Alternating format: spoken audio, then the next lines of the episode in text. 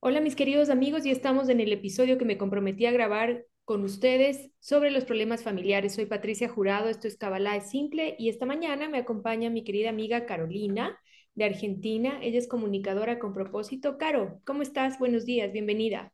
Hola Patri, muchas gracias, un placer estar acá con vos. Y justamente hablábamos fuera de- del podcast sobre las relaciones familiares y hace pocas horas una persona me contó de que le había compartido una situación a su familia, fue súper entusiasta su, su relato, les contó que quedó en un trabajo, que estaba muy emocionada y su familia no reaccionó como ella quería que su familia reaccionase, ¿no? Reaccionara. Entonces te quería preguntar cómo manejar estas cuestiones, ¿no? Vamos a hablar de los vínculos, pero cómo, cómo manejar esto de que el otro no sea lo que yo quiero que sea. Lo que tenemos que entender primero es que parte de nuestro ticún o nuestra evolución de alma incluye el trabajo con la familia. La, el trabajo con la familia es nuestra principal cancha de crecimiento espiritual, así como las relaciones de pareja también.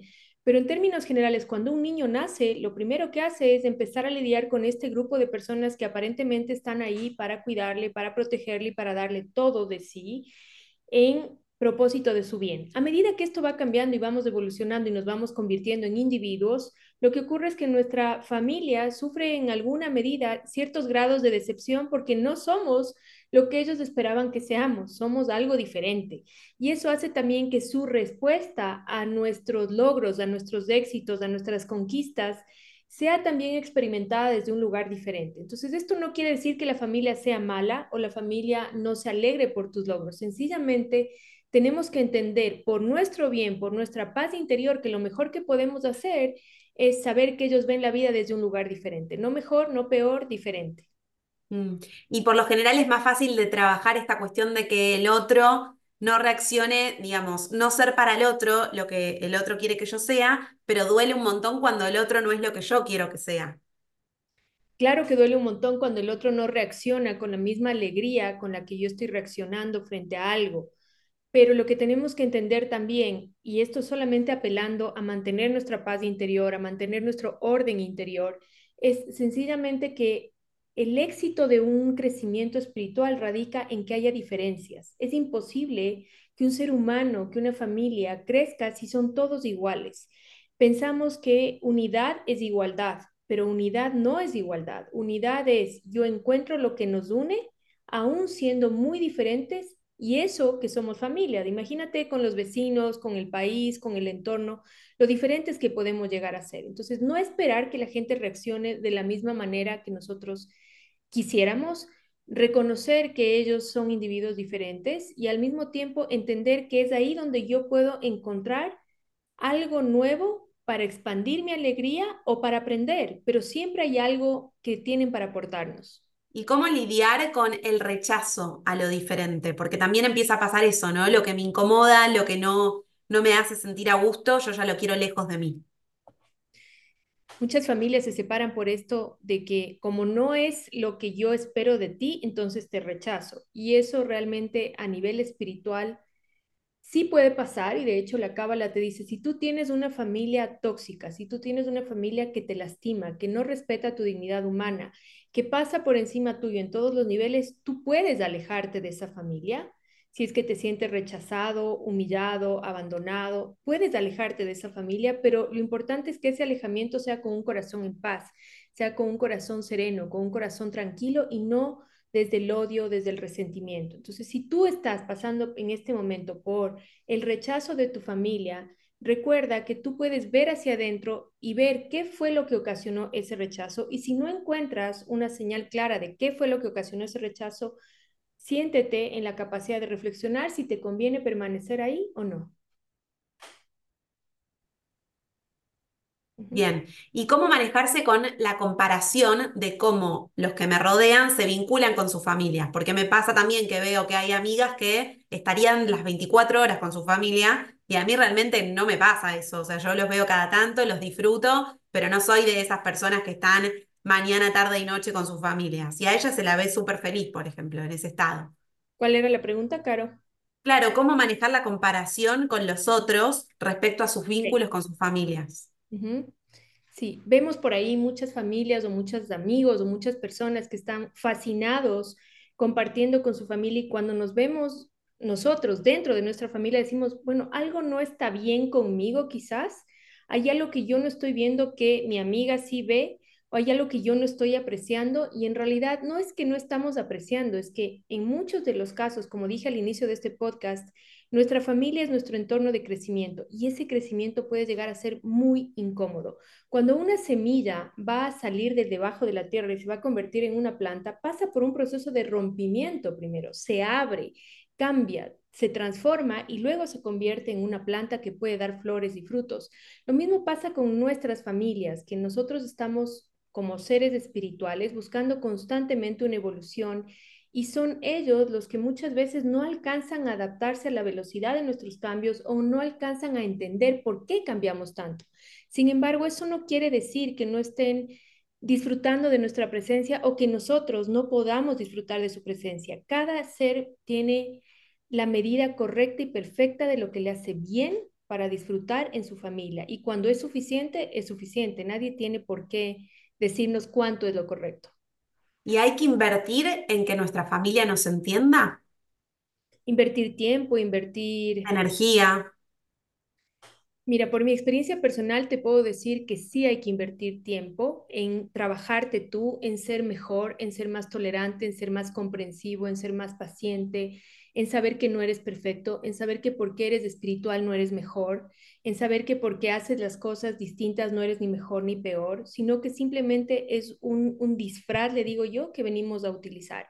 El tiempo que debemos invertir es en reconocernos nosotros y en saber cómo, a través de nuestra mejoría personal, podemos realmente mejorar las relaciones interfamiliares sea esto con nuestros padres, con nuestros hermanos, con nuestros hijos, con nuestra pareja. Toda relación es perfectible en el tiempo, no inmediatamente, no de un momento a otro. Y mm, cómo trabajar, digamos, el día a día de, la familia cuando la familia te manipula, o sea, cómo determinar si estamos siendo víctimas de una manipulación, de una toxicidad o si no, porque muchas veces uno, por ser querido, se somete a la manipulación, a la toxicidad. Te voy a responder con una pregunta. ¿Qué es para ti la manipulación? Bueno, para mí la, la respuesta sería que es que me haga sentir una emoción que yo no quiero sentir, como la culpa. Exactamente. Donde hay culpa, hay manipulación. Donde hay culpa, hay manipulación, y esto es un concepto psicológico, no es un concepto cabalista, ¿ok? Pero claramente tiene una semilla cabalista que nos dice que la culpa nunca es un sentimiento saludable. Entonces, ¿cómo hacer cuando nos sentimos manipulados por nuestra familia? Y efectivamente es lo que tú acabas de decir.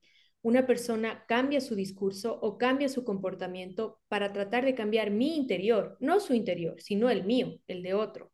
O se victimiza o te culpa o sataniza una situación o te hace ver... Te voy a dar un ejemplo concreto, ¿no? Eh, por ejemplo, eh, sería, vienen las fiestas, uno no quiere ir a la juntada familiar te llama un familiar y te dice, pero vení, porque puede que el año que viene yo esté muerta. Pasa mucho, sí, es cierto.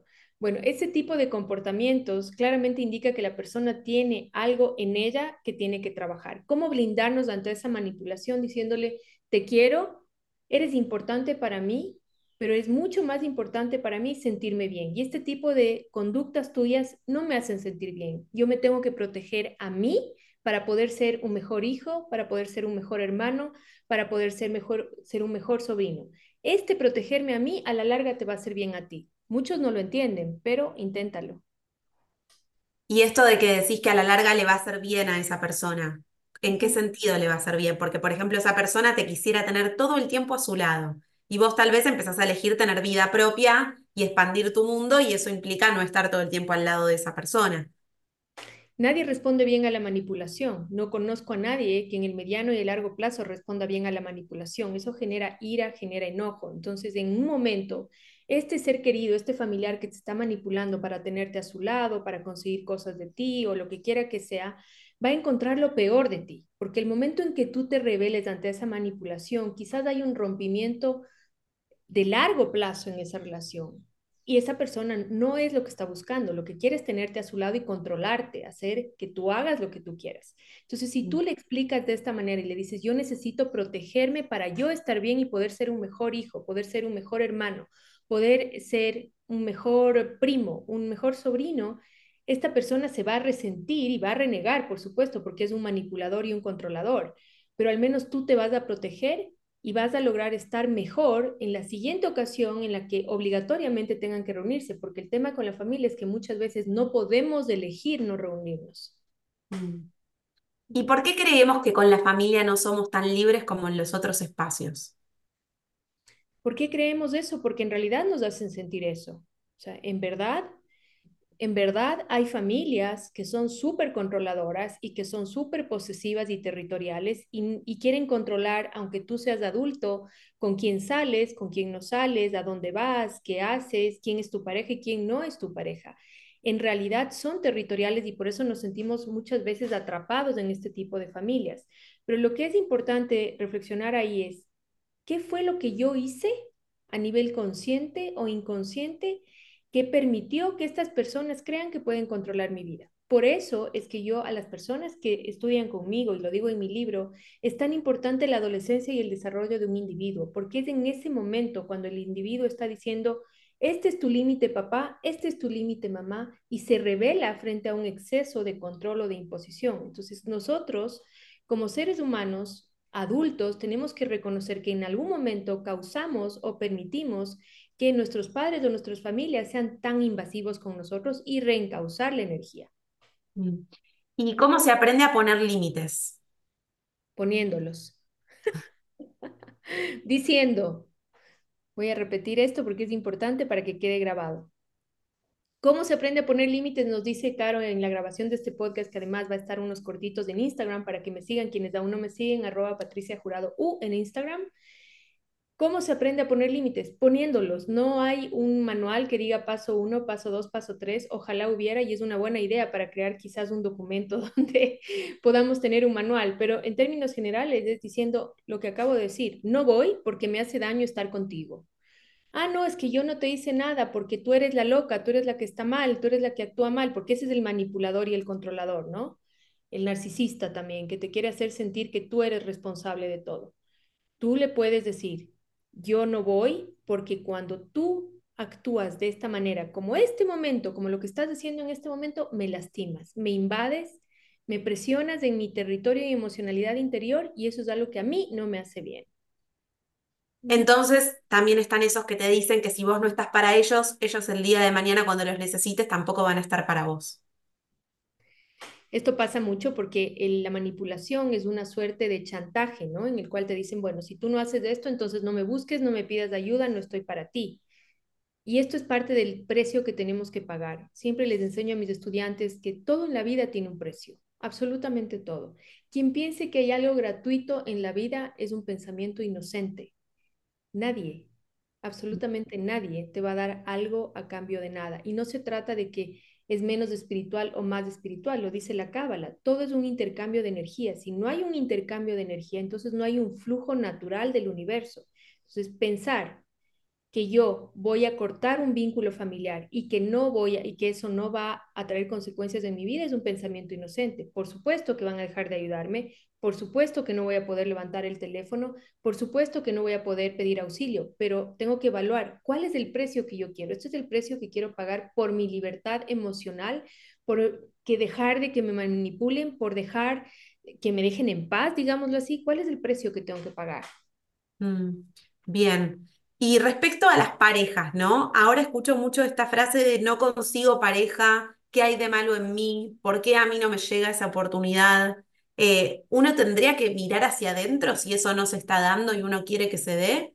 ¿O también hay como una suerte de, de no sé cómo decirlo, valga la redundancia, de suerte en tener o no tener pareja?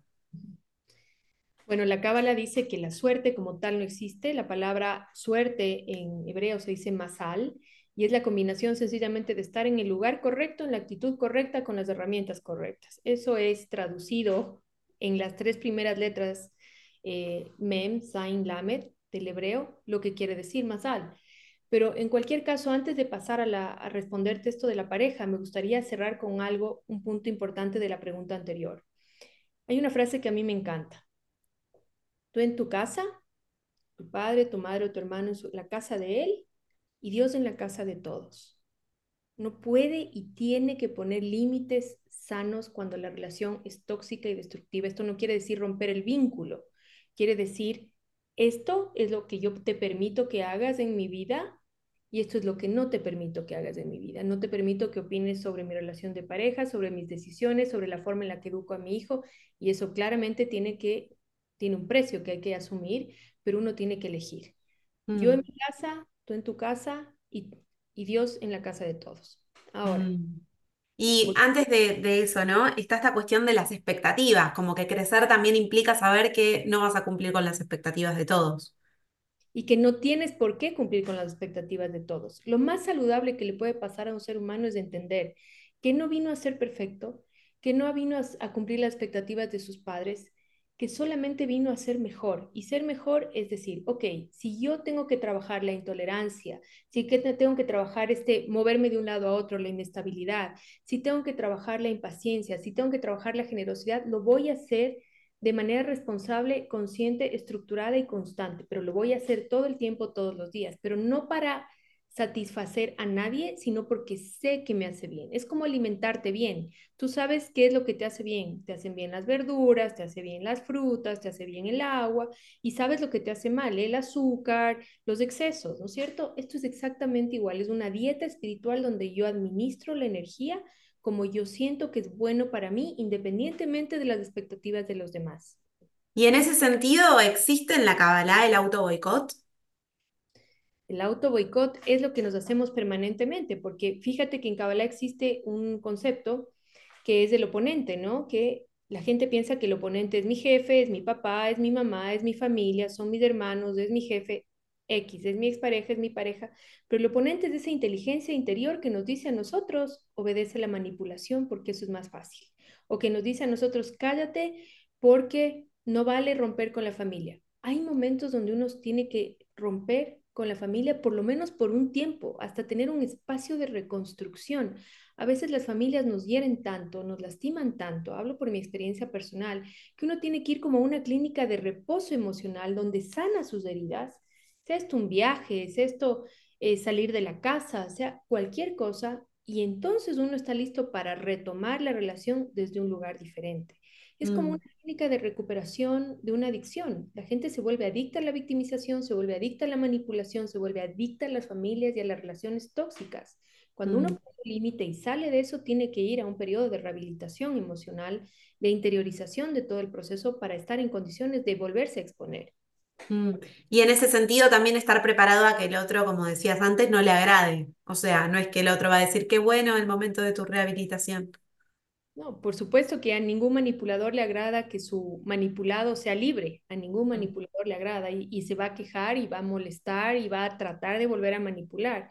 Pero de eso se trata poder establecer los límites sanos. Y yo hablo en mi tercer libro de las sanas distancias, de la importancia de saber cuándo crear un espacio físico entre mi familia, y yo, entre mi padre o mi madre y yo, entre mi hermano y yo. Lo que pasa es que la gente tiene terror a tomar distancia porque sienten que es un, rompimiento que no va a tener solución. Pero ¿de qué sirve tener una relación dañada, una relación tóxica? ¿No es preferible tomar un espacio, una distancia donde ambos tengan la oportunidad de respirar y reconstruirse? ¿Qué es mejor? ¿Qué es peor? Todo es un tema de decisión con conciencia.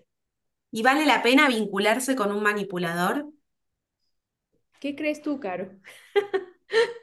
No, bueno, la pregunta concreta sería qué hacer cuando el manipulador es tu padre, tu abuela, tu hijo, tu hermana.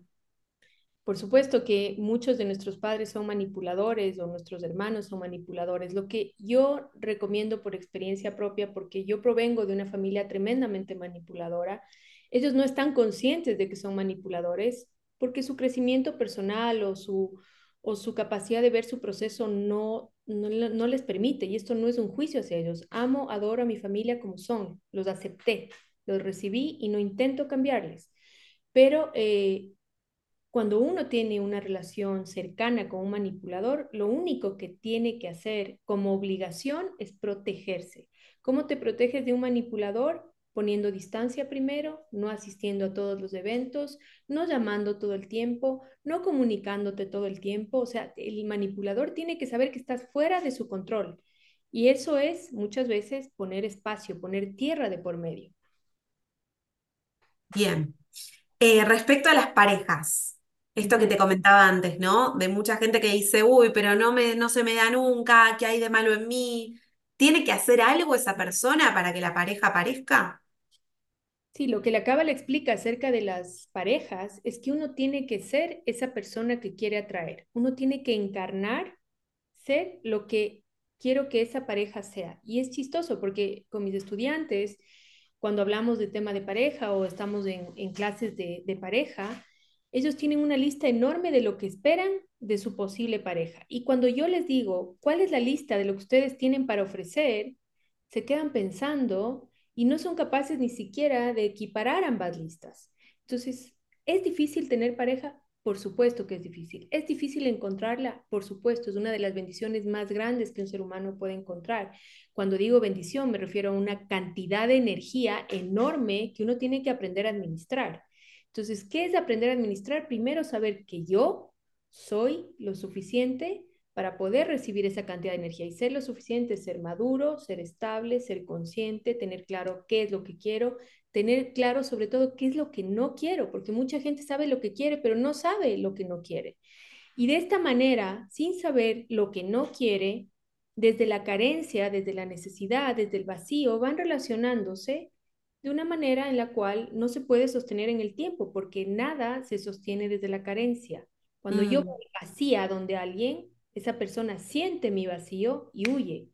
Las personas sienten el vacío, sienten ese, ese hueco y nadie quiere llenar el vacío de otro. Todo el mundo quiere llenarse a sí mismo, a sí mismo. Y una vez que uno se llena a sí mismo, entonces tiene para dar y compartir. Por eso tan importante todo lo que tú haces, Caro, de nutrirte, de estudiar, de viajar, de crecer, para ser y encarnar a la persona que quieres como pareja.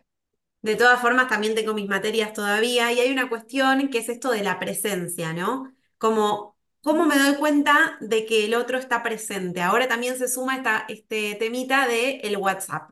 Y hay parejas, hay mujeres, hay hombres que no están todo el día con el celular. Entonces estaba hablando también con un grupo de amigas y, y reflexionábamos sobre esta cuestión de cómo determino si el otro está para mí o no está para mí, si tal vez es alguien que no usa el celular. Entonces yo tal vez hablo, no sé, una vez al día cuando tal vez para mí la presencia sería que me mande mensajes todo el día?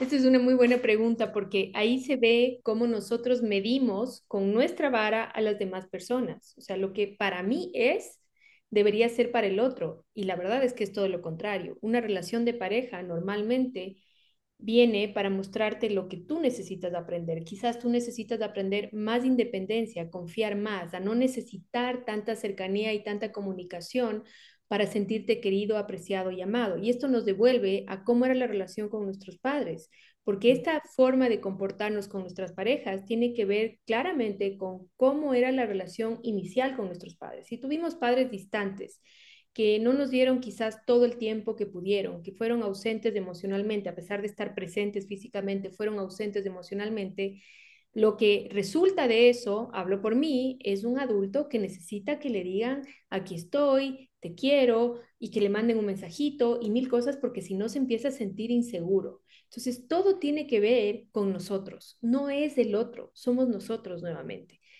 Crecer, entender que las relaciones eh, funcionales, las relaciones buenas, no tienen tanto que ver con cuánto, sino en cómo cómo me está dando esa atención, cómo me está dando esa presencia, más que cuánto me está dando, es una de las cosas más saludables que uno puede hacer para lograr relacionarse bien en pareja. Es un poco esta frase de a los hechos me remito. Es como decir, bueno, no voy a ponerle tanta cabeza a este ser humano, simplemente voy a evaluarlo por los hechos. Exactamente. Voy a evaluarlo por lo que hace, por lo que me demuestra cuando está conmigo, por lo que me demuestra cuando trata a un mesero en un bar, por lo que me demuestra cuando trata a una persona que no está en una posición de poder, donde él está en la posición de poder. Todas esas cosas son las que nosotros tenemos que ir observando. Cuando nosotros queremos escoger bien a una pareja, por supuesto que tenemos que observar cómo es con nosotros, cómo es su receptividad hacia nosotros, cómo nos escucha, cómo nos valora, cómo nos recibe, cómo recibe nuestra energía, cómo toma de nuestra energía también él o ella, cómo hace, ¿ok? Si hay un intercambio adecuado energético, pero sobre todo tenemos que ver quién es él cuando se enoja, quién es él cuando tiene poder, quién es él cuando está con tragos, o quién es ella cuando tiene dinero, quién es ella cuando se enoja, quién es ella cuando tiene alcohol adentro, para saber realmente si estoy ante la claridad y la transparencia de una persona, lo tengo que conocer en esos momentos. Y conocer a una persona, tener todo este pantallazo, ¿no? Más o menos cuánto tiempo lleva.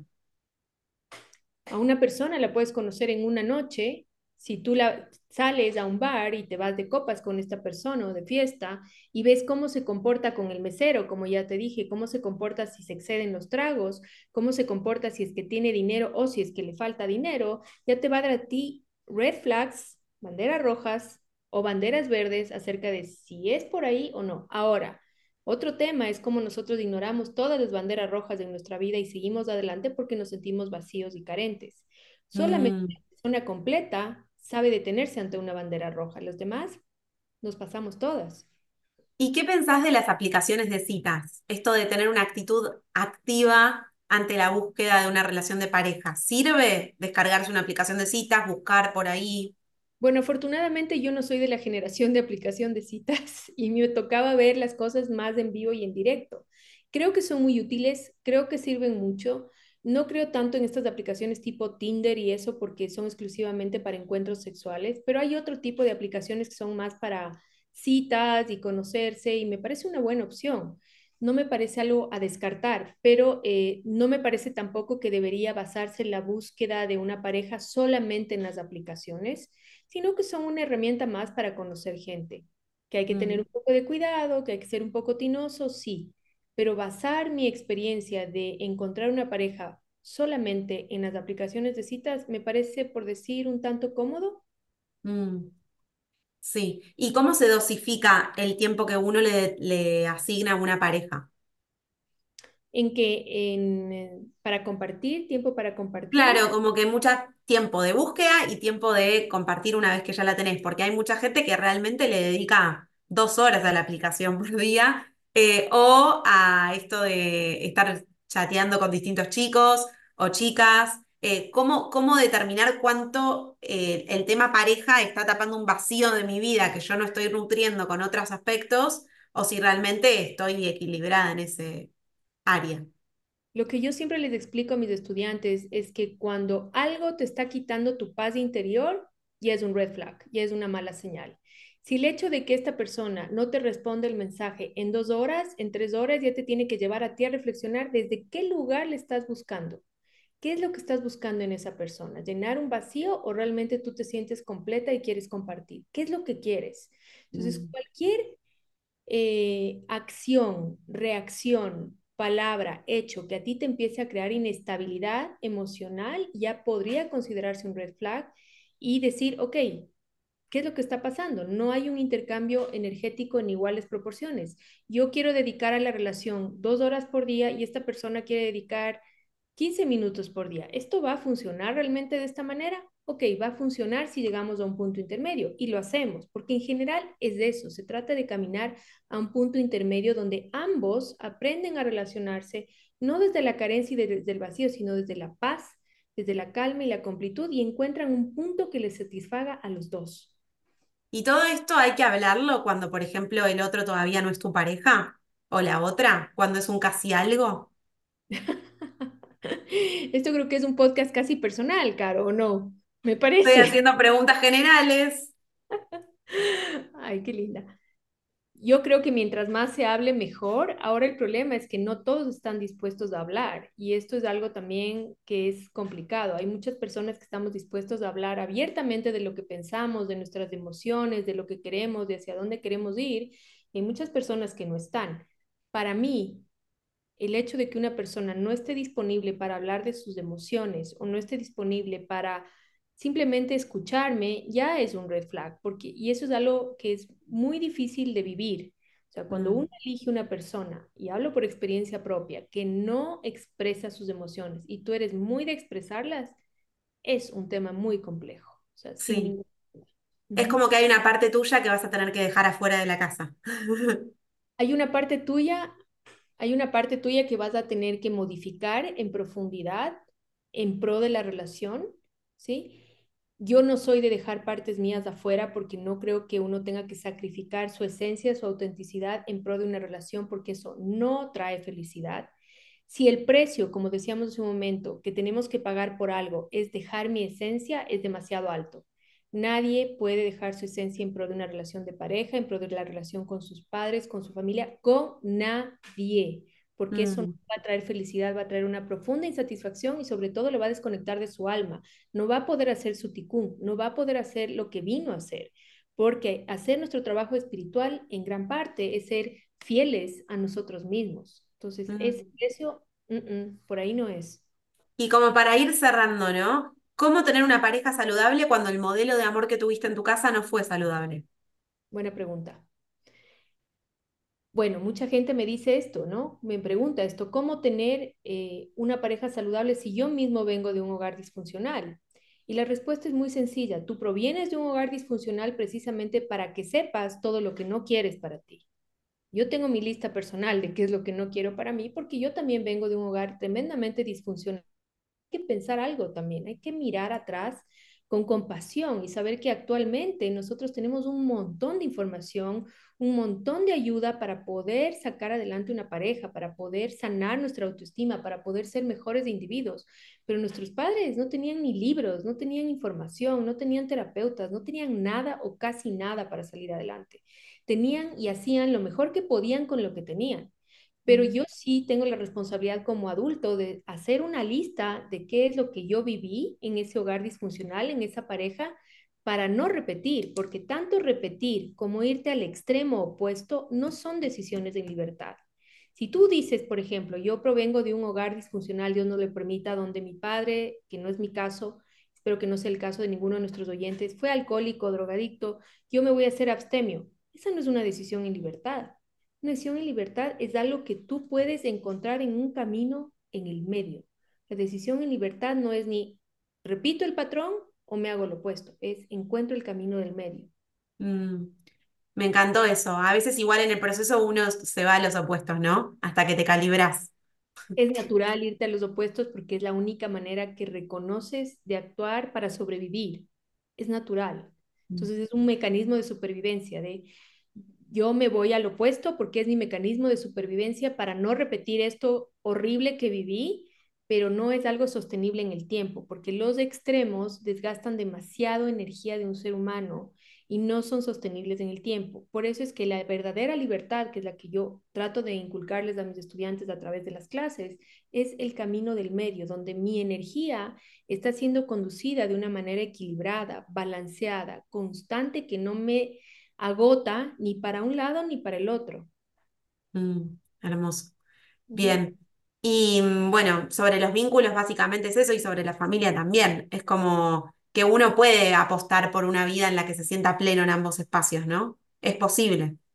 Uno no solamente puede apostar, sino que debe apostar por una vida en la que se sienta pleno, en la que se sienta completo, en la que se sienta satisfecho. No solamente puede, sino que debe, porque una de las cosas que nosotros tendemos a sacrificar es esto de, ah, no, por el bien de la familia, yo me anulo, yo me callo, yo y no hay nadie primero que uno. O sea, el verdadero héroe es el que se salva a sí mismo, frente a sus hermanos, frente a su padre, a su madre, a su pareja, a quien sea.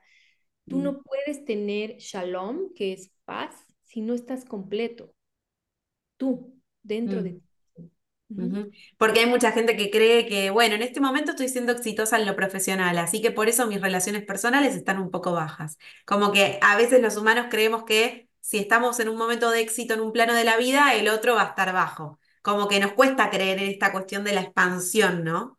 En todos los ámbitos. La gente piensa, eh, mucha gente piensa que las cosas son inconexas, que si estoy bien en el trabajo y estoy mal en la pareja, no pasa nada, que si estoy bien en la salud y en la pareja, entonces ya conseguiré trabajo. Todo está conectado. Somos como un inmenso gráfico lleno de puntos que a través de la espiritualidad y la Kabbalah empezamos a unir y a entender cómo cuando yo soy mala persona con mi con mi familia o cuando mi familia es mala persona conmigo, eso le va a afectar en su salud o en su dinero o en otra área de su vida, pero estamos completamente interconectados, no somos seres inconexos, todo está conectado. Mm, Bien, Hermoso. Claro, para cerrar, me gustaría que hablemos dos minutos de las relaciones con los hermanos, que también se ha vuelto, y los problemas Sí. que ocurren por dinero. Eh, Mm, de mis estudiantes en el grupo, en el grupo VIP de WhatsApp que tengo, donde pueden hacerme preguntas en vivo, y si no se han unido, les dejamos el enlace aquí. Me decían que cómo restaurar el vínculo con los hermanos cuando han habido, por ejemplo, problemas, eh, peleas por herencias, peleas por dinero, etcétera, que es muy recurrente lastimosamente. Y la verdad es que muchas veces no necesitamos restaurar la relación, lo que necesitamos es restaurar el vínculo dentro de nosotros. La relación es verle, frecuentarle, compartir Navidad, almuerzos, y hay momentos donde sencillamente ya no se puede lo primero es recibir y aceptar que ya esa, esa relación hizo un quiebre. Por más doloroso que sea, lo tenemos que aceptar, recibirlo y transitarlo desde la paz. Y lo segundo es saber que no importa si la persona está viva o si falleció, lo que sea, el vínculo siempre se puede restaurar a través de una meditación que yo les propongo eh, a mis estudiantes en las clases. Y les digo que uno se puede sentar en un lugar quieto, en silencio, y meditar y desearle lo mejor a esa persona, bendecirle en el lugar en el que esté, que sea feliz, que tenga vida, que tenga alegría, que tenga salud, que tenga trabajo, que tenga paz, que se sienta bien. Ese enviar desde mi energía de paz, de tranquilidad, de aceptación del proceso al otro, paz, bendiciones, bienestar, es lo que permite que el vínculo se restaure. Si yo le veo o no le veo, eso es otra cosa, pero yo tengo paz en mi corazón y puedo seguir adelante con mi vida. Ojalá el otro también pueda restaurar el vínculo y ojalá haya una posibilidad de reconectar las relaciones. No siempre se puede. ¿Es doloroso? Sí, es doloroso, por supuesto, pero es un dolor con el cual podemos aprender a vivir y a vivirlo desde la paz. ¿Y qué hacer ante la frase de él no me conoce, ella no me conoce? Cuando sentimos que hay personas de nuestra familia que no saben realmente quiénes somos. A mí me encanta esto porque ¿por qué deberían conocernos? ¿Cuál sería la razón? Porque vivimos juntos, pero si yo soy un ser en constante evolución, ¿por qué razón espero que me conozcan? ¿Por qué? De hecho, la gente que a mí me conoce muchos años me dice, te desconozco, eres otra persona, te cambiaron el chip en el cerebro, porque en verdad el mérito de un ser humano está en cambiar. Esto no quiere decir que yo cambie mis ejes y mis pilares, yo sigo siendo una persona fuerte, sigo siendo una persona responsable, sigo siendo una persona honrada, esos son mis ejes, ¿okay? mis pilares sigo siendo una persona trabajadora, pero la forma en la cual yo expreso todas estas energías interiores fijas en mí son las que cambian. Entonces, las personas dicen, es que yo no te conozco, ¿por qué deberías conocerme? O sea, dicen, si yo estoy todo el tiempo cambiando y quiero reconocerte a ti, quiero volver a saber quién eres, quiero ver cómo has mejorado, cómo has evolucionado, cómo has cambiado. Muchas veces nos topamos con la sorpresa de que involucionaron, pero eso es asunto de ellos. Nosotros no vamos a entrar a juzgar eso. Mm. ¿Y vale la pena entonces en invertir que el otro, en que el otro te conozca? Decirle a tus hermanos, quiero que conozcan quién soy hoy.